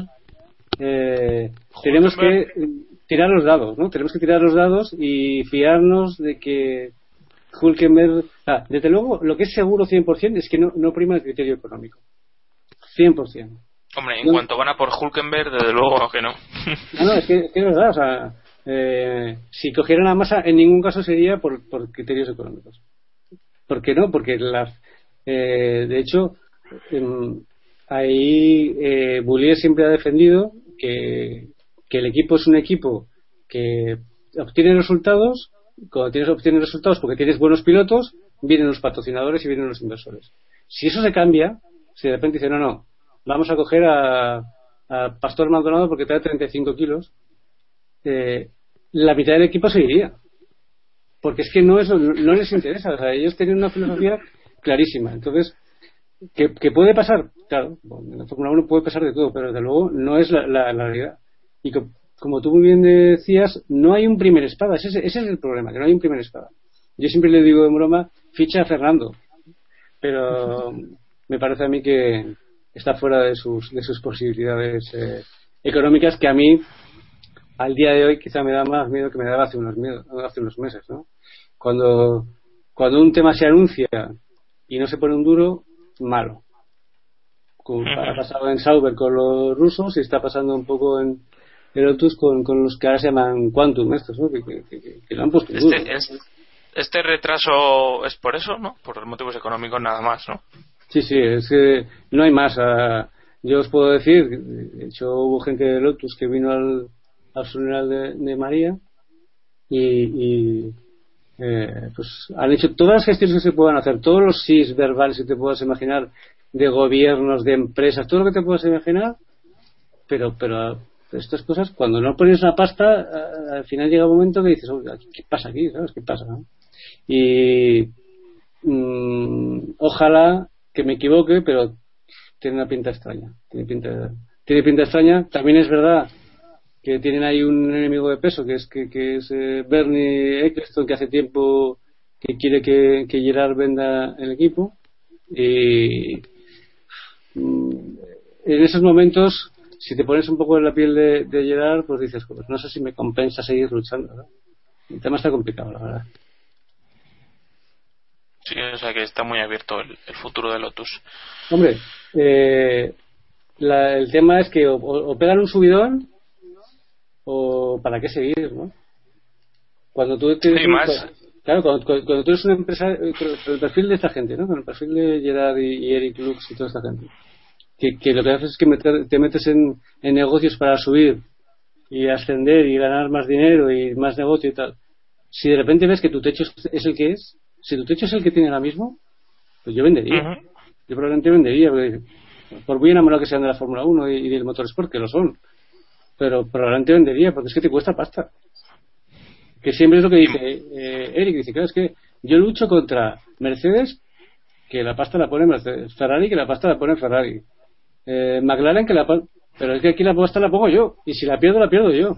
Sí, y en, muchas ocasiones contra, contra también contra las, las circunstancias, ¿no? Porque, por ejemplo, este año, eh, lo hemos hablado, es prácticamente lo que ha decidido el campeonato.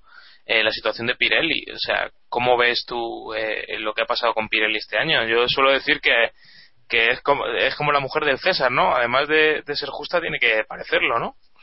Claro, tú imagínate. En este, este caso. Y vale, es que el, gran damnificado con el tema de los neumáticos claro.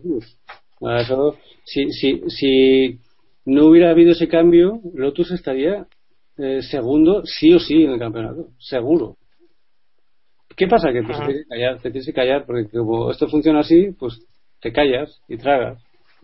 Esto es un, esto es un campeonato que, que, es un, un deporte que está manejado. No te digo que esté manipulado, que es diferente. ¿vale? Una cosa es manipular y otra es manejar. Está manejado por una, por una sola persona y no le puedes toser. Y si resulta que hay un fallo con los neumáticos, que lo hay, porque incluso Pedro eh, Martínez Rosa lo dijo en, televisión, es que hay un problema con la seguridad de los pilotos. Pues si hay un cambio que sí, que está puede estar más o menos amañado y que Red Bull sea el favorito, el, apoyado, vale, eso no lo discute nadie. Pues hay que cambiar los neumáticos, pues te, aguantas y entonces es lo que tiene, es lo, es complicado y lo duro que tiene la Fórmula 1 para los para los empresarios y para la gente que pone ahí su dinero, que dices, si es que eh, me la voy a pegar, sé que me la voy a pegar.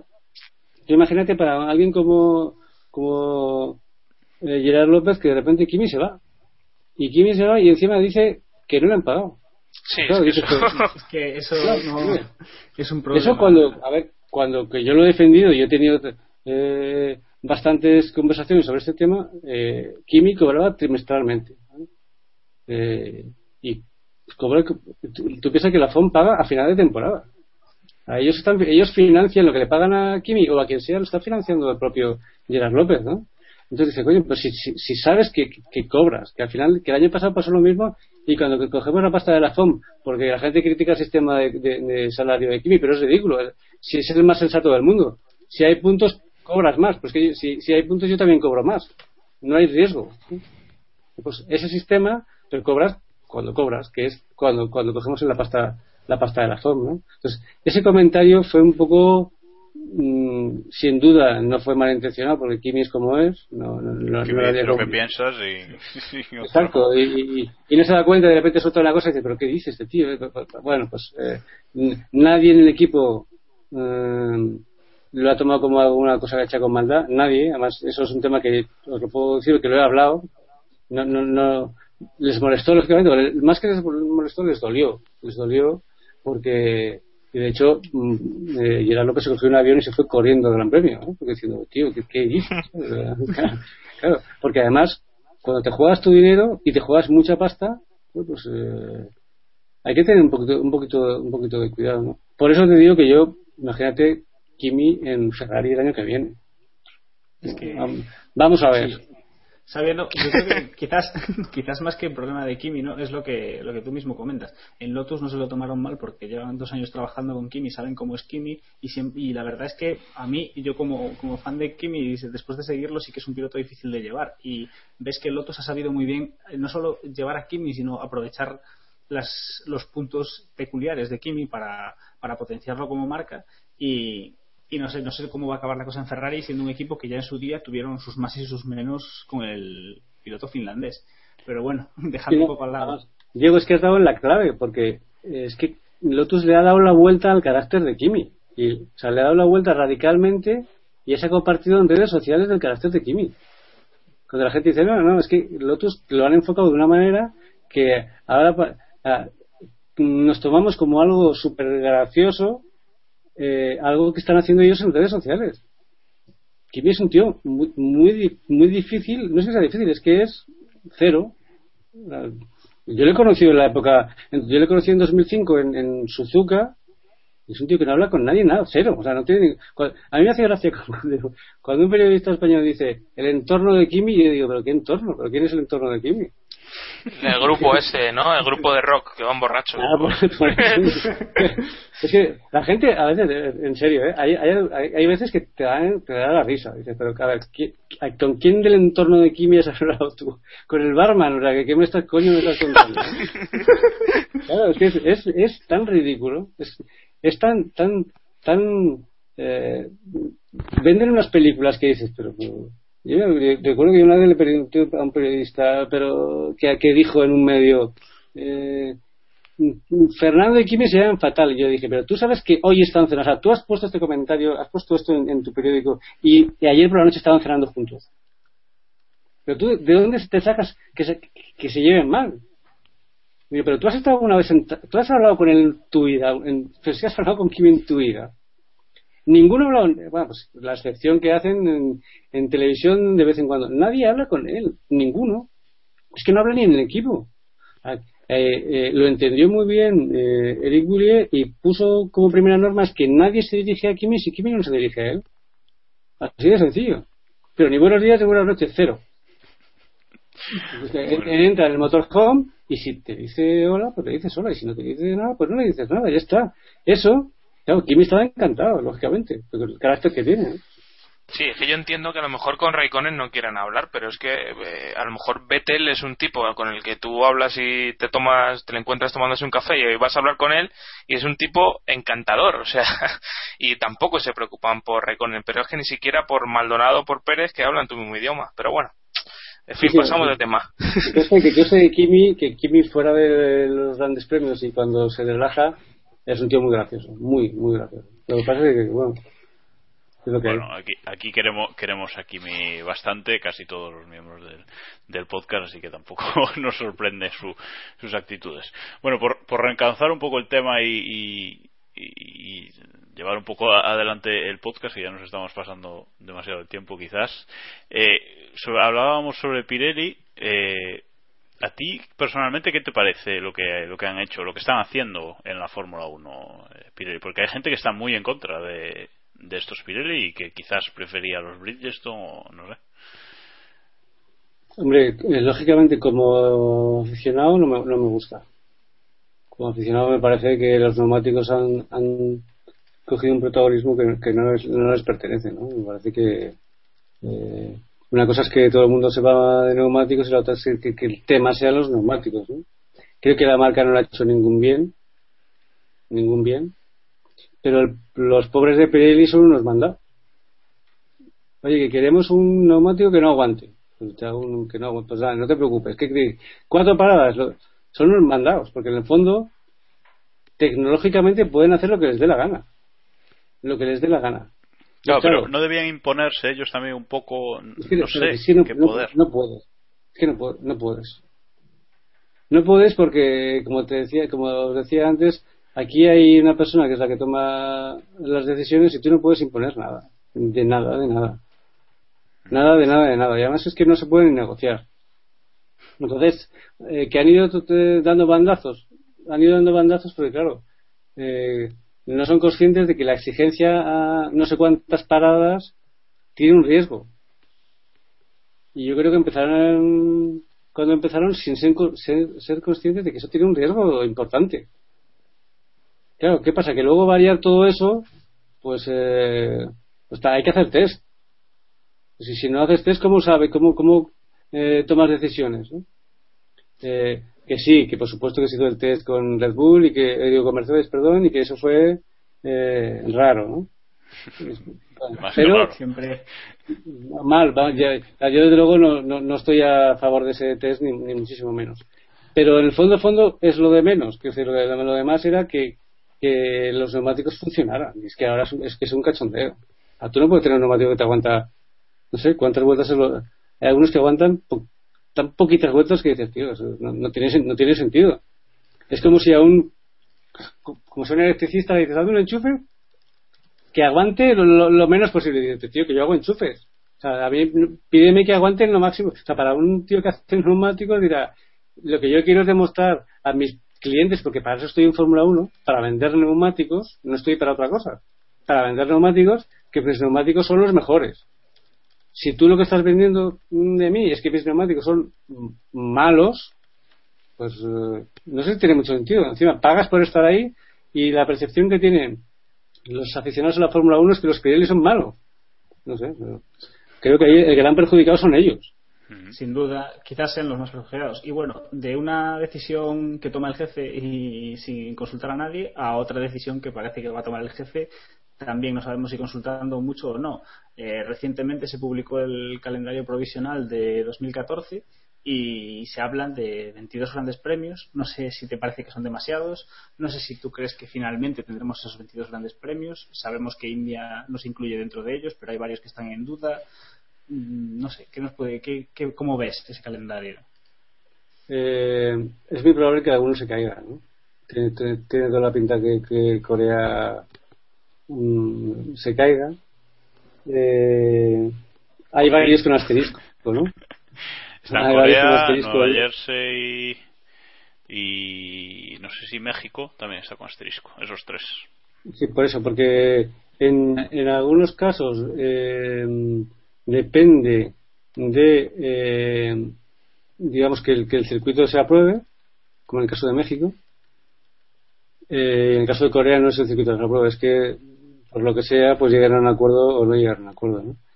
Eh, y, en, y en New Jersey también hay, tienen bastantes problemas, pero es verdad que eh, Cristo está haciendo todo lo posible para que haya gran premio ahí.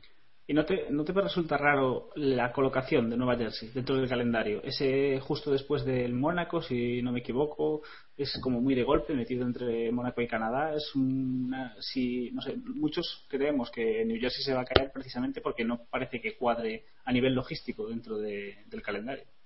Es que ese, el gran problema es que a nivel logístico, creo que era Bullier, no estoy seguro si era él o era otro que decía creo que, fue Bullier, sí. que dijo que mejor que hubiera más grandes premios, ¿no? Porque al final por lo menos puedes hacer dos, o tres equipos diferentes y los repartes, ¿no? Así es un lío de, mucho cuidado, ¿no? Eh, hasta donde yo sé, eh, Nueva Jersey es eh, la niña bonita de Cliston quiere que haya sí o sí gran premio, sí o sí. Pero lo tiene muy complicado, muy, muy complicado por eh, temas de, económicos y por temas eh, logísticos y también por temas de infraestructura. Tienen ahí unos problemas bastante bastante bestia. ¿no? Él está haciendo todo lo posible para apoyar, pero bueno, es como el de México. El de México al, final es un tema de dinero. ¿no? Eh, México realmente tiene el comodín de, Austin. ¿no? Pues, pues, si no lo tengo en México, tengo el de Austin. Que a fin de cuentas el Gran Premio de México está en Austin. Está en Austin porque las gradas se llenan de banderas eh, mexicanas ese fin de semana. Es que es así. Y, este, y este, justamente hoy yo leía un artículo que hablaba sobre la zona VIP de Austin y el piloto invitado es eh, Esteban Gutiérrez. ¿Por qué? Porque saben perfectamente que la gente que va ahí es, de México, desde México y en y en Texas, en Texas hay millones de, mexicanos, pero millones de mexicanos. Entonces, pues eh, eh, lo difícil es que el inversor, que se CIE, eh, diga, pues voy a poner la pasta. Es un tema, es un tema económico, puro. Bueno, pues para ir cerrando el podcast vamos a hacer ya solo dos preguntas más y ya te, ya te liberamos, que te, llevamos mucho tiempo aquí contigo y tendrás otras cosas que hacer, supongo. Eh... no te preocupes, eh, si me matan, me matan en casa ya estarán con el. bueno, pero tampoco, tampoco, tampoco queremos eso. Eh, bueno, hablando ya más de, tema comercial y televisivo, eh, sin entrar a opinar en la calidad de las retransmisiones en España, que es un tema que ya hemos hablado mucho y criticado muchas veces.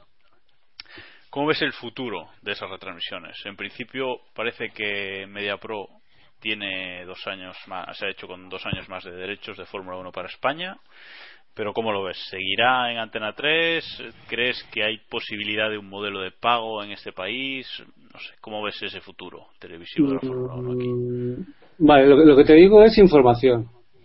Se verá en Antena 3 sí o sí. Vale. Sí o sí. ¿Opinión? Eh, Opinión, eh, no, hay no va a haber televisión de pago a corto plazo.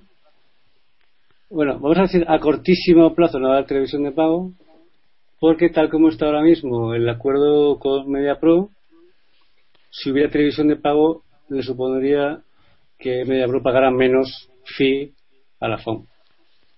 Con lo cual, el que venga con televisión de pago tiene que venir con mucha pasta. No es como en otros países que dices, bueno, más o menos promediamos, no, no, no. El acuerdo con MediaPro es tan claro que, si alguien aparece con televisión de pago, su fee es menos, por lo cual tienes que llegar con mucho dinero. No tiene mucha pinta. ¿Puede pasar? Por supuesto que puede pasar. Ojalá pase. A mí me encantaría que hubiera televisión de pago. Me encantaría. Nada más, más de uno, no, me encantaría poder decir la cámara, me encantaría hacer. Vamos, es que eh, por supuesto que pagaría. ¿no? no tengo ninguna duda que pagaría por poder hacer una televisión diferente. Y ya no hablo de las retransmisiones, como, como decías tú, efectivamente, hablo de, que puedas elegir cámaras, que puedas. Otra, otra historia, ¿no? Eh, me encantaría que se viviera la Fórmula, la Fórmula 1 de, otra manera. Por mucho que nos intenten convencer que es que no hay otra forma, ¿no? Claro que hay otra forma. Hay muchas formas más de hacer la Fórmula 1. Y no hablo de, de comentarios, ¿no? ¿Sabes si el acuerdo con MediaPro está en los mismos niveles económicos que, estaba el anterior? Pagan menos y tienen menos derechos. Todavía menos derechos. ¿Menos derechos en qué sentido? Poner, una cámara a la recta y ya está. No, no, no, eso no, eso no se puede. no puede sacar los tres primeros coches. No, no, eso no. Hombre, así el piloto que quieren enfocar le pillan, seguro. No, no, tienen. A tienen... sí, sí, a Vettel sí, sin duda. Red Bull va a salir exactamente igual. No, tienen, tienen menos derechos. Para empezar, es un contrato nuevo otro motivo de discusión en Twitter, que la gente en Twitter se divide Cuando yo digo que es un contrato nuevo, dicen, no, no, es una, es una renovación. Y digo, no, no es una renovación, porque si los términos son diferentes, y se firma un contrato diferente, es un contrato diferente, no una renovación, es un contrato nuevo. Los, se paga menos, se tiene menos derechos, es que es un contrato nuevo y ha habido más empresas que han pujado. Entonces, eh, es un contrato nuevo eh, y no hay, no, hay mucha, mucha discusión. Pagan menos porque tienen menos derechos. Pero en cuanto, en cuanto a eso de que tienen menos derechos, al aficionado le va a repercutir directamente. Quiero decir, nada, ni nos vamos a enterar. Ni nos vamos a enterar porque estamos hablando de derechos eh, de repetición, derechos digitales. De... Vale, vale, vale. No, no, no. A ver, cuando, cuando pagaban lo que pagaban, tenían todo. A ver, yo he hecho un montón de propuestas a la FOM de los derechos de Fórmula 1 para el cine. Y me decían, hay que hablarlo con MediaPro. Sí o sí. ¿Por qué? Porque pagan tanta pasta que cualquier cosa. Ahora ya no. Ahora si viene un tío y, propone un negocio eh, de derechos que, incluyen imágenes de televisión, pues ahora tiene un hueco que antes no había.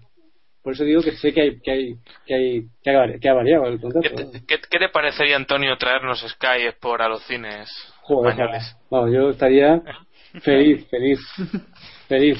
Y, de hecho, el, el, tema es que los, los patrocinadores piensan que es, que es, el, es la tendencia. Eh, los patrocinadores piensan que la tendencia es que se vaya a televisión de pago en Fórmula 1. Yo creo que, lo, que lo piensan porque sí, porque no, no está tan claro ni mucho menos, pero bueno, eso. Entonces, hay bastante acojone en general a esa tendencia. Entonces están pensando modelos de negocio para, para mm, subsistir con esa tendencia.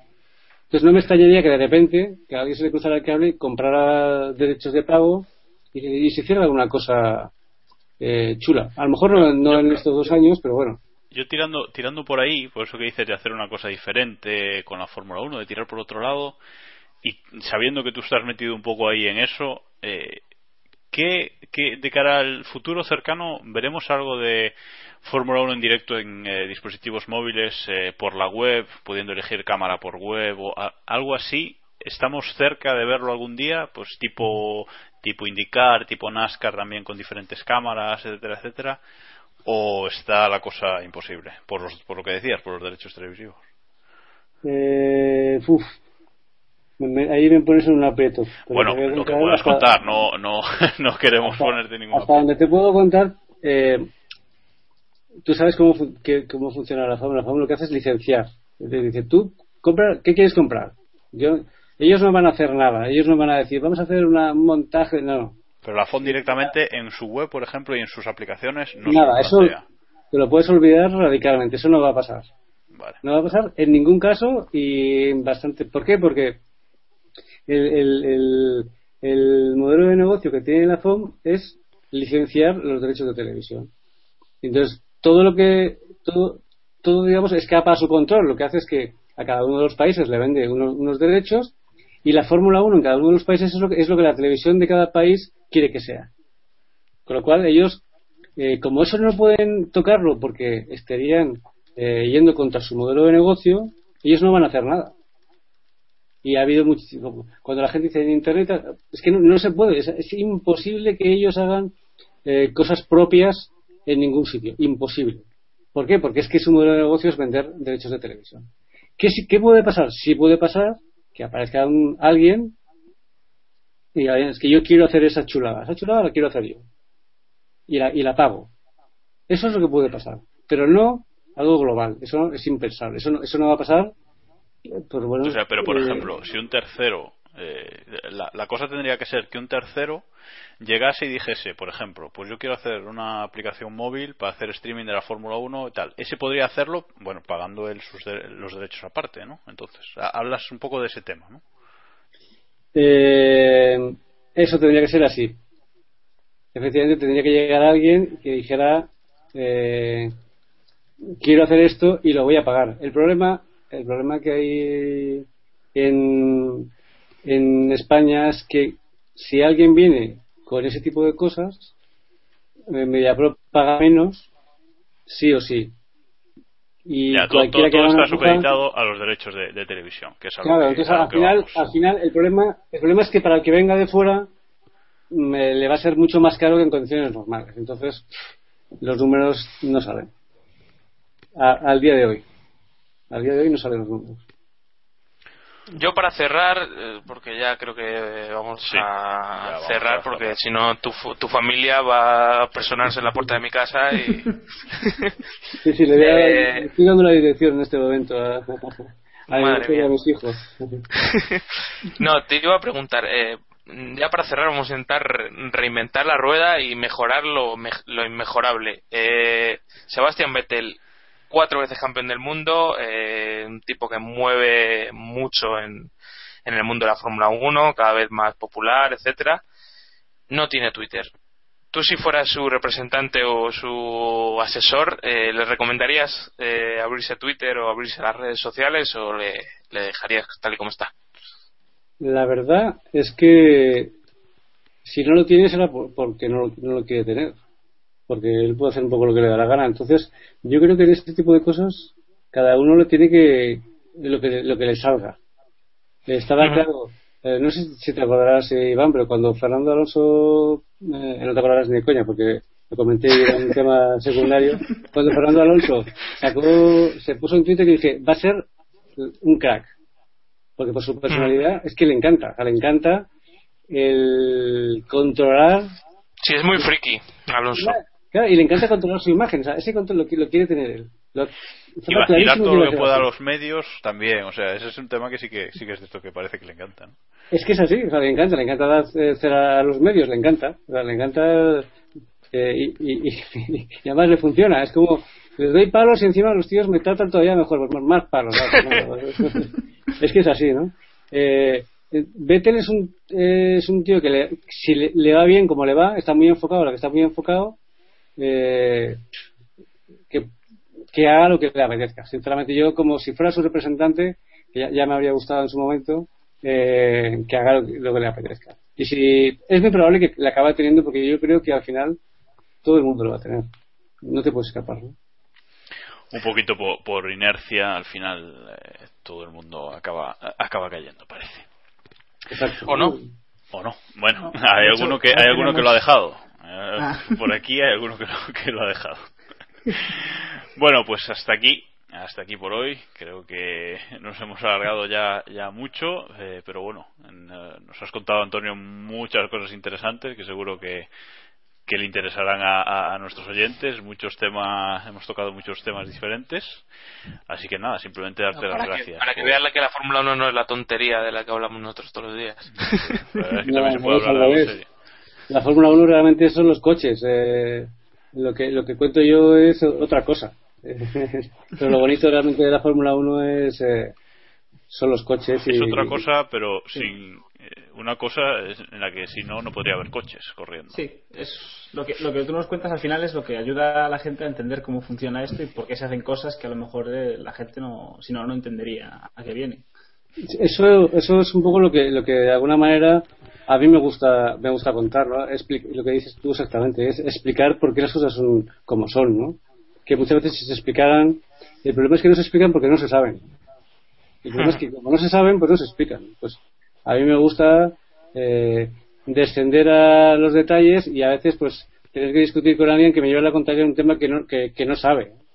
Pero no, no me importa, me gusta porque al final lo importante es que la gente entienda este tipo de cosas que normalmente no se, no se comentan, lógicamente, porque el 90% son confidenciales, ¿no? Entonces yo un tema que es confidencial no lo voy a contar. ¿no? Pero Creo que. Sí, sí, perdón. después sí, después se pueden contar cosas y no pasa nada. ¿no? No, yo creo que el capítulo de hoy. Eccleston- o sea, seguro que Bernie Eccleston tendría Twitter, no, no lo dudes. Le tendría encantado, porque es que lo tendría encantado, porque es, es un poco. eh, le gusta le gusta provocar, ¿no? Y le gusta decir las cosas como son. Si, si dices las cosas como son, pues no te pasa nada. Dices la verdad, ¿y qué te puede pasar? ¿Que, que, que cambie y que en vez de Rosberg fichen a Raikkonen? Pues bueno, pues te llevas un y ya está, no pasa nada. Y en el fondo me, me importa un pito, ¿no? Me, me molesta porque hay mucha gente que si, que, si soy periodista, entonces me dice, periodista, tal, no tienes ni idea. Digo, tío, pues si no soy periodista, ¿qué me estás contando? Pero bueno, me lo paso bien con vosotros y con vosotros ha sido un, ha sido un placer estar con vosotros y, y una tertulia muy amena y es, es, es lo bonito y lo que echamos, yo creo, todos los aficionados a, a la Fórmula 1, ¿no? Que, se, que haya más tertulias y que se comente las cosas sin tapujos y sin tonterías. Y menos gritos y menos tonterías. Eso es lo que. Menos discusiones estúpidas. Y bueno, para nosotros también ha sido un placer enorme. Eh, el capítulo de hoy creo que va a abrir los ojos a mucha gente que seguramente hay temas que ignoraba, ignoraba por completo. Así que nada, eh, antes de despedirnos, simplemente recordaros a nuestros oyentes las formas de contacto. Ya sabéis, nuestro blog que es keeppushing.golpes.es eh, y luego si nos queréis mandar un email es keeppushingf1.gmail.com y estamos en las redes sociales, en Google Plus, en Facebook y en Twitter, que en Twitter es lo que normalmente más atendemos y, y más rápidos os contestamos, que es twitter.com barra somos arroba kppodcast en, en Twitter y nada, si tenéis dudas o preguntas eh, que hacer a nuestros invitados, etcétera, podéis comentarlo por ahí. Bueno, una vez más, muchas gracias Antonio por, por haber estado aquí con, con nosotros. No, muchas gracias a, a los tres, a Jacobo, Diego e Iván, que ha sido un, un placer estar con vosotros y me, me lo he pasado muy bien. El placer es nuestro. El placer es nuestro, sin duda. Y nada, gracias Diego e Iván también, como siempre, una semana más. Y bueno, a nuestros oyentes, gracias por escucharnos y nos, nos oímos de nuevo la semana que viene con el post Gran Premio de, de India. Hasta entonces, ya sabéis, keep pushing al máximo. Adiós. The road.